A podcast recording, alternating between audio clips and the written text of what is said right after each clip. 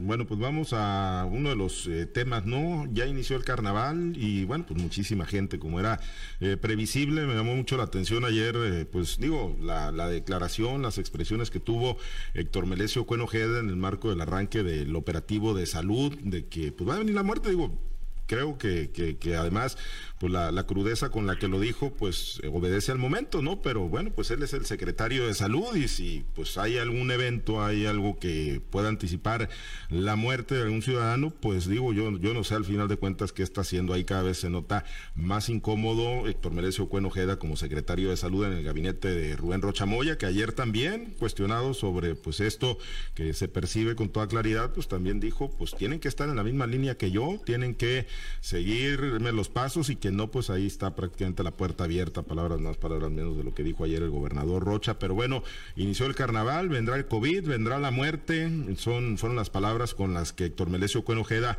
Jorge Luis, ayer pues dio el banderazo para el arranque del operativo del carnaval 2022 ahí en Mazatlán. Pues fíjate que es muy serio, ¿no? Lo que dice el doctor, el, maestro Héctor Melesio Cuenojeda, porque esto nos lleva a pensar que hay cosas que, solo él sabe y que no se manejan, porque pues, hablar con tanta crudeza, con tanta seguridad de que después te vendrá la muerte, pues evidentemente hay cifras que, están ocultas, que no se manejan, pero que Cuen las conoce perfectamente bien y que no saben a conocer sus comunicaciones directas, vienen desde el gobierno federal. Aquí ha sido siempre manejo de la pandemia, ocultando cifras, maquillándolas, dando informaciones falsas, contradictorias. Ese ha sido el manejo, el manejo perfecto de la pandemia que tanto presume López Obrador y que según él le ha, le ha merecido hasta reconocimientos internacionales al doctor López Gatel. A, mí me, llama mucho la atención y me aterra y me inquieta porque si alguien sabe cómo están las cifras, ese es Héctor Merecio Pues. Y si está hablando en ese tono es porque algo sabe, algo sabe que está oculto, algo sabe que nosotros no sabemos, como decía un amigo nuestro, y bueno, pues entonces eh, pues vamos a, esperar con, con, realmente mucha inquietud cuáles van a ser las consecuencias del capricho de, llevar a cabo este este carnaval, porque eso fue un capricho, un capricho que, eh, en el que ni siquiera estuvieron involucrados otros actores. Yo me refiero concretamente a carnavales internacionales de nombre mundial como el de Río que se postergaron. Aquí en Sinaloa incluso hubo muchos carnavales regionales que se postergaron. ¿Por qué el de Mazatlán no se pudo postergar? Yo estoy de acuerdo en que el carnaval va ligado al calendario lunar y va ligado estrechamente a las fechas de Semana Santa. Pues el carnaval tiene que celebrarse de acuerdo a la tradición, exactamente antes de la cuaresma. Por eso se llama a la carne, porque se supone que cuaresma ya no podemos comer carne. Bueno, eso era antes, ¿no? Pero eso no impide, no es un obstáculo para el carnaval se hubiera postergado. Yo te aseguro que se posterga y se lleva a cabo en la primavera, en mayo, por decirte una, una, una fecha, iba a tener un éxito, quizás más que el que tiene, que, que, que, pudiera tener ahora, un éxito muy relativo, muy amargo pudiera ser, y la estadística es, es, negativa. Faltan pocos días porque ya no es como antes, como dijo el clásico, cuando teníamos que esperar dos semanas para conocer resultados. No, ahora no, ahora cuarto, quinto día se manifiestan los síntomas y bueno, pues va a haber mucha gente que empecé, puede haber contagiado anoche y ya para el martes ya van a traer síntomas y bueno, pues el panorama definitivamente no es bueno. Y en cuanto a Cuen, bueno, pues tú lo has dicho acertadamente, cada día se ve más incómodo, cada día se ve más incómodo el gabinete del gobernador y todo parece indicar que su renuncia es inminente. Eso de que ya le di indicaciones, eso de que ya lo mandé, eso de que yo no acuerdo con su alterno son palabras clientes para los oídos de Cuen Ojeda y bueno, de un momento a otro él inevitablemente presentará su renuncia al gabinete, aunque ha dicho que no, lo dijo en Mochis, pero todo parece indicar que Si es que no, si es que no la presentó ya, ¿no? Eh, pero bueno, Chiquete tendría que haberse ido ya Héctor Melesio Cuenojeda, eh, porque bueno, él es el secretario de salud, si está hablando de una consecuencia fatal para quienes acudan al carnaval, digo, no todos, ¿no? Y tampoco lo podemos magnificar a ese nivel, pero, pero desde luego que van a crecer los contagios, desde luego que va a ser una consecuencia eh, natural y lamentable la, muerte de personas que, van a resultar contagiadas en medio del carnaval. tendría que haberse ido Héctor Melesio Cuen, o le basta con decir, ah, es que yo se los dije como secretario de salud cuando se presenten? Es que él tendría que haber adoptado una posición distinta a la hora de la aprobación y, y si no le hicieron caso, irse en ese momento. Porque ahora, por más que diga, se los dije, es parte de eso. Él dijo que estaba de acuerdo con el gobernador en que había condiciones técnicas para realizar la, la fiesta. Entonces ahora viene y nos dice, pues ya saben ustedes, y queremos responsabilidad de los ciudadanos para que no vayan a contagiarse. Pues entonces, si él autoriza una, una fiesta que presupone una concentración masiva, masiva de veras, eh, y luego dice que hay un operativo de, prevención que, va a ser muy, muy importante, pues cómo nos viene a decir ahora que, que, que nos vamos a contagiar y nos vamos a morir. ¿Cómo aprueba que o participa en la aprobación de, de, un evento de esta naturaleza y luego dice no vayan porque se van a morir. Yo creo que él tendría que haberse ido en ese momento en que no le hicieron caso a su posición. Porque ahorita ya, que nos venga a advertir lo que puede pasar, ya no tiene ningún sentido. Ya es parte de la decisión que se tomó. Ya él se dijo de acuerdo con el gobernador para sacar adelante este, este proceso de festividad. Y bueno, pues anoche vimos, no fue eh, uno de los días más fuertes, nunca ha sido. En, cuando se hace este evento en Olas Altas, de coronación del rey, se hace en Olas Altas al aire libre con 10 mil personas de asistencia. Es más o menos el, el, promedio. No hubo tanta gente anoche, hubo muchos, hubo varios miles en el estadio, pero lo que vimos ahí fue, por ejemplo, la disposición de las sillas.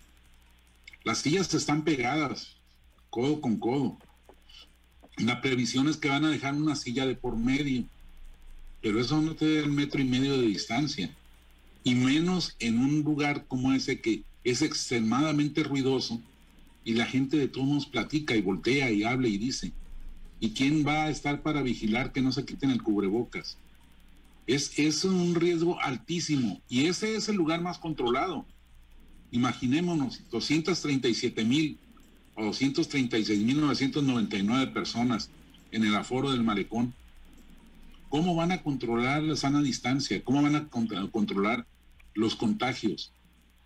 No creo yo que el Donón vaya a decir, hey Pablo César, viniste de, los mochis de Guasave a contagiar, te para atrás. Pues no. Y si lo hacen, ¿quién les va a hacer caso? Yo creo que ese Cuen está viendo las posibles consecuencias muy graves pero yo insisto, eso tenía que haber sido antes. Al momento de, dar su opinión, va a pasar esto, y que no le hicieron caso, señores, yo me voy. Esa tenía que haber sido una actitud de extrema responsabilidad. Pero claro, ya sabemos que la política no se trata de eso. Sí, sí, y bueno, con los antecedentes, Altagracia, de, de cómo venía él eh, fijando posturas en torno a la pandemia, antes obviamente de, de, aliarse con Morena y antes de incorporarse al gabinete de Rocha, pues sí, esperábamos algo diferente, ¿no? Y, como lo dice Chiquete, pues yo coincido con él totalmente, ¿no? Pues esta expresión de ayer, pues debió haber sido mínimo cuando lo rebasaron y cuando lo relegaron en la decisión, ¿no? Cuando se tomó la decisión, a pesar de que él haya presentado ese diagnóstico fatalista, ahí debió haber puesto tierra eh, de por medio, pero bueno, eh, tu opinión, Altagracia, en este tema. Pues mira, lo que yo pienso es que al químico Cuen le ganó el hambre de política, el deseo de, salir del Estado, de, quizás posicionarse en una, en una, un puesto federal, en este caso una senaduría, quizás una diputación federal, que le permitiera al partido sinaloense rebasar las fronteras del, mismo estado, ¿no? Ahora, esa declaración que hace el, químico me parece muy, muy peligrosa, me parece incluso como desesperada y, la verdad es una advertencia bastante fuerte para los ciudadanos. Yo también coincido con mis compañeros que uno no se trata de lanzar al aire las, las consecuencias, sino prevenir esas consecuencias que puede haber. Todos sabemos que en lugares altamente eh, concurridos, densamente eh, poblados, pues eh, va a haber más este riesgo de contagio. Si lo estamos viendo, que simplemente en los centros de vacunación, que hay, se puede hacer un poco más de control para la hora de, aplicarte el, químico para la, contrarrestar lo que es la, el COVID, hay gente que se ha contagiado en esos lugares. Ahora imagínate en un, en un ambiente de relajamiento, en un ambiente de fiesta, donde lo que priva ahí es todo menos la, conciencia, porque es una fiesta del cuerpo para darle rienda suelta pues a eso, a la alegría, al, al escándalo, a la algarabía. Entonces, a eso, aderezado con alcohol, pues difícilmente van a poder reinar ahí las medidas de sana distancia, las medidas de salud, aun y cuando hayan hecho la advertencia de que va a haber todo eso y que se va a cuidar y que por medio de un dron y todas las cosas que han dicho que finalmente vienen siendo como parte del carnaval. Creo que aquí el rey Momo podría ser finalmente pues quizás el gobierno del estado en, en toda su representación, llámese Secretaría de Turismo, Secretaría de Salud, Secretaría de Seguridad Pública, todos ellos deberían estar ahí en esos monigotes que pegan en, el carnaval en Mazatlán. ¿Por qué? Porque están invitando a la gente a una fiesta del contagio más que a una fiesta de carnaval. Y sí, el, secretario de salud debería haber puesto primero que nada el golpe en la mesa y decir, no se puede. Y, quizás, como dicen mis compañeros, los hubiera llevado a una renuncia inminente, pero el apetito, la voracidad política les está ganando. Me parece también que el gobernador del estado lo han llevado a una situación o permitida o, obligada por parte del químico Benítez a tener que tomar esa decisión, la fueron postergando, le fueron postergando para, para decir si, si lo iban a hacer hasta que no les quedó más remedio, porque prácticamente creo que lo los tenían de rodillas, ¿no? Me parece que la actitud también de Químico Benítez es una actitud, pues, bastante despreocupada, bastante, siempre priorizando la cuestión económica, la cuestión política y no la cuestión de salud. La verdad que han dejado esos huecos donde la ciudadanía debe de observar estas falsas, faltas de, toma de decisiones puntuales, esta quizá relajamiento y sobre todo anteponer, como lo digo, el apetito político, la voracidad de, de, obtener un puesto público antes de preservar la salud de los ciudadanos. Pero es lo que hemos visto a raíz ya de dos años de pandemia, también en las autoridades federales, donde se maquillan los números, como lo hemos dicho, ahorita sospechosamente al día de ayer, pues no, no había eh, aumento en los contagios, no había aumento en las defunciones, entró todo en una tensa calma, así como entró el semáforo. Me parece que son situaciones que a nadie van a engañar y nadie va obligado tampoco a esas fiestas. Entonces, pues aquí hay que eh, apelar solamente a la conciencia de los ciudadanos, pero sí es una decisión bastante bastante relajada la que tomaron, siempre poniendo el, tema político y el tema económico. Bien, los, los muertos, el luto, ese no se puede engañar, ¿no? Y ojalá, ojalá que independientemente de lo que pase en lo político, en la relación Cuen-Rocha y su permanencia o no en el gabinete, ojalá que no se hagan válidos los pronósticos, ¿no? Que no se cumplan los pronósticos de Héctor Melesio Cuen Ojeda sobre muertes a consecuencia del carnaval y que ya podamos salir de este tema del COVID-19. Bueno, eh, dos temas para despedirnos nada más, con pronóstico incluido, no es de fútbol, ¿no? Ya sabemos que el América va a perder contra los Pumas, no tengo la menor duda de eso este fin de semana. No, el, tema son dos, eh, ya llegó al Senado de la República la, propuesta de presidencia para, bueno, pues que Quirino Ordaz Coppel sea embajador, el pronóstico ahí pues es seguramente va a salir sin mayores problemas, pero sí preguntarte, Jorge Luis, si el caso de Mario Zamora, ¿cómo piensas que finalmente va a votar el senador? Y la elección del CENTE 53 se acaba el cacicazgo o mantiene su poder Daniel Amador? Pues lo del voto del, senador Mario Zamora es una verdadera incógnita, ¿no? Porque pues ya, ya Osorio Chong dio indicaciones a los senadores de que voten este en contra del nombramiento de Quirino, al menos hace unas dos o tres semanas esa fue su postura, no sé si ya la haya cambiado, ¿no? Se ve muy mal a, los senadores PRI votando en contra de, este nombramiento, pero pues también ahí viene una indicación de Alito Moreno, que no creo que sea lo que valga, porque Alito Moreno como que no le hace, como que nadie le hace caso. Pero pues en fin, yo creo que el voto de, los senadores está más bien, más bien enfocado en lo que, en la indicación que surge de la bancada del mismo Senado de la República, no del presidente del Comité Ejecutivo Nacional del PRI, porque bueno, deberían verlo como una posición para el partido, no no como un como una ofensa para el PRI o como lo están viendo. Yo lo vería como una posición para el partido que, que, me alegraría, pero pero pues lo ven desde otra óptica diferente. Y en cuanto aquí en Sinaloa, y en la frente 53, mi pronóstico es que Daniel Amador todavía tiene para poner un secretario general más, que sería ya el número 7 o el número 8. Muy bien. La legión de los compadres y las comadres que nunca les ha fallado. Bueno, pues ahí están los, los pronósticos. Eh, Chiquete, pues los, los pronósticos en el caso de, efectivamente, está la instrucción de, de Osorio Chong, ¿no? De que voten, las bancadas voten en contra. ¿Le da, le quita a Mario Zamora políticamente si vota a favor? Digo, si vota en contra de, de Quirino Ordaz, le, le, resta, le da. Y, y el tema del Centro 53, Chiquete. Yo creo que Mario Zamora obviamente va a votar en contra, ya lo dijo, te lo dijo a ti en una entrevista, y me parece que pues va a seguir la línea. Yo creo que sí le, le quita presencia en cuanto a, la, actitud que estuvo manteniendo durante el periodo de campaña, cuando obviamente se vio beneficiado por el dedazo, y, pues lo muestra ahora que eh, cambiante, sin, sin firmeza en, esto. y, bueno, él se apoya en en la obediencia y la militancia, pero pues todos sabemos que, que esos no son valores fijos que, que, puedan determinar una conducta permanente. Y en cuanto al, digo, no va a ser problema la diferencia para que salga adelante la designación. Me llama la atención algo que no sé si fue omisión mía, pero en la lista de propuestas no vi a Claudia Pavlovich. A ver, no, la verdad yo tampoco me agarraste fuera. No, no vi que estaba, no vi que estuviera. Entonces no sé si, si mi nota llegó incompleta o, se me ocultó, pero eso, eso sí me llamó la atención. A lo mejor Claudia Pablo, pues sí. Aunque ella no va para una embajada, ¿no? Ella no iba a una embajada, ¿no? Pero pues me imagino. No, iba con consulado, pero es, lo mismo. sí, sí, sí, va también el procedimiento, así es. Bueno, y bueno, en, cuanto a la sección 53, yo creo también que, que la alcanza a librar Daniel Amador. Creo que no hay todavía suficiente fuerza en el aparato de Morena como para incidir en, en toda esta mafia de comadres y compadres que refiere tan acertadamente Jorge Luis. Muy bien, pues ahí están los pronósticos. Altagracia, el tema del Senado, Quirino y el del Centro de Sección 53. Irino ya tiene su recetario de, de, comidas españolas. Él ya está con la maleta hecha desde hace tiempo.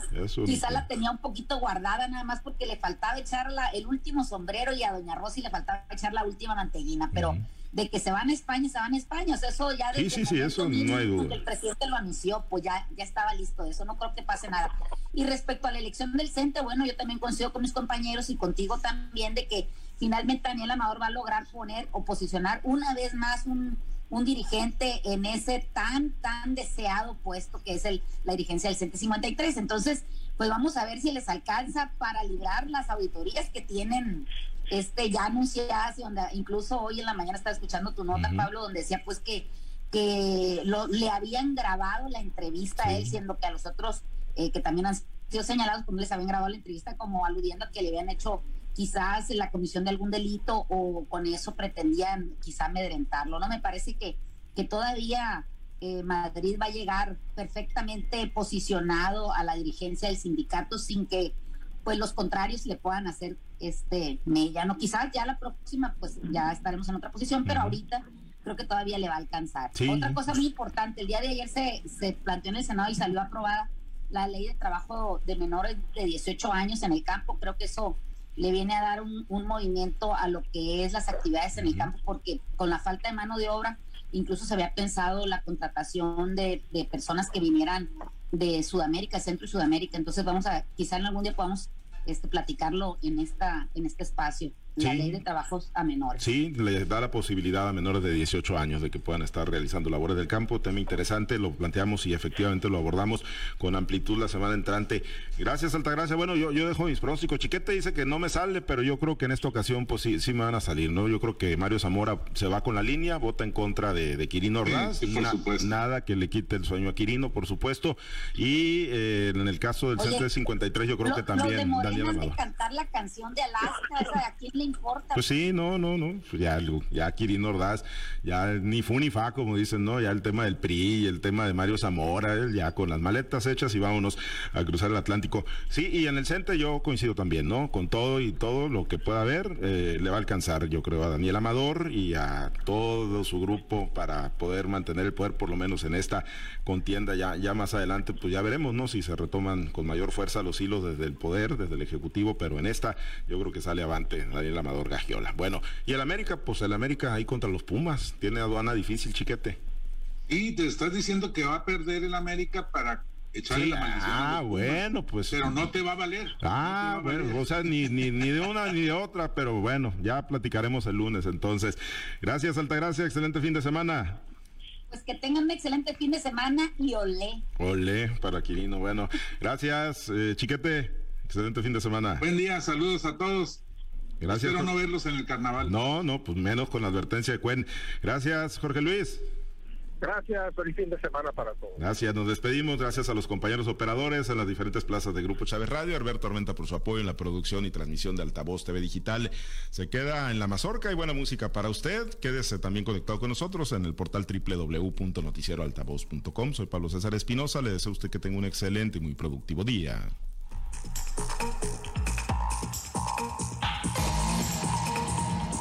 Usted ha escuchado Altavoz en Red Sinaloa con Pablo César Espinosa. El noticiero de Grupo Chávez Radio.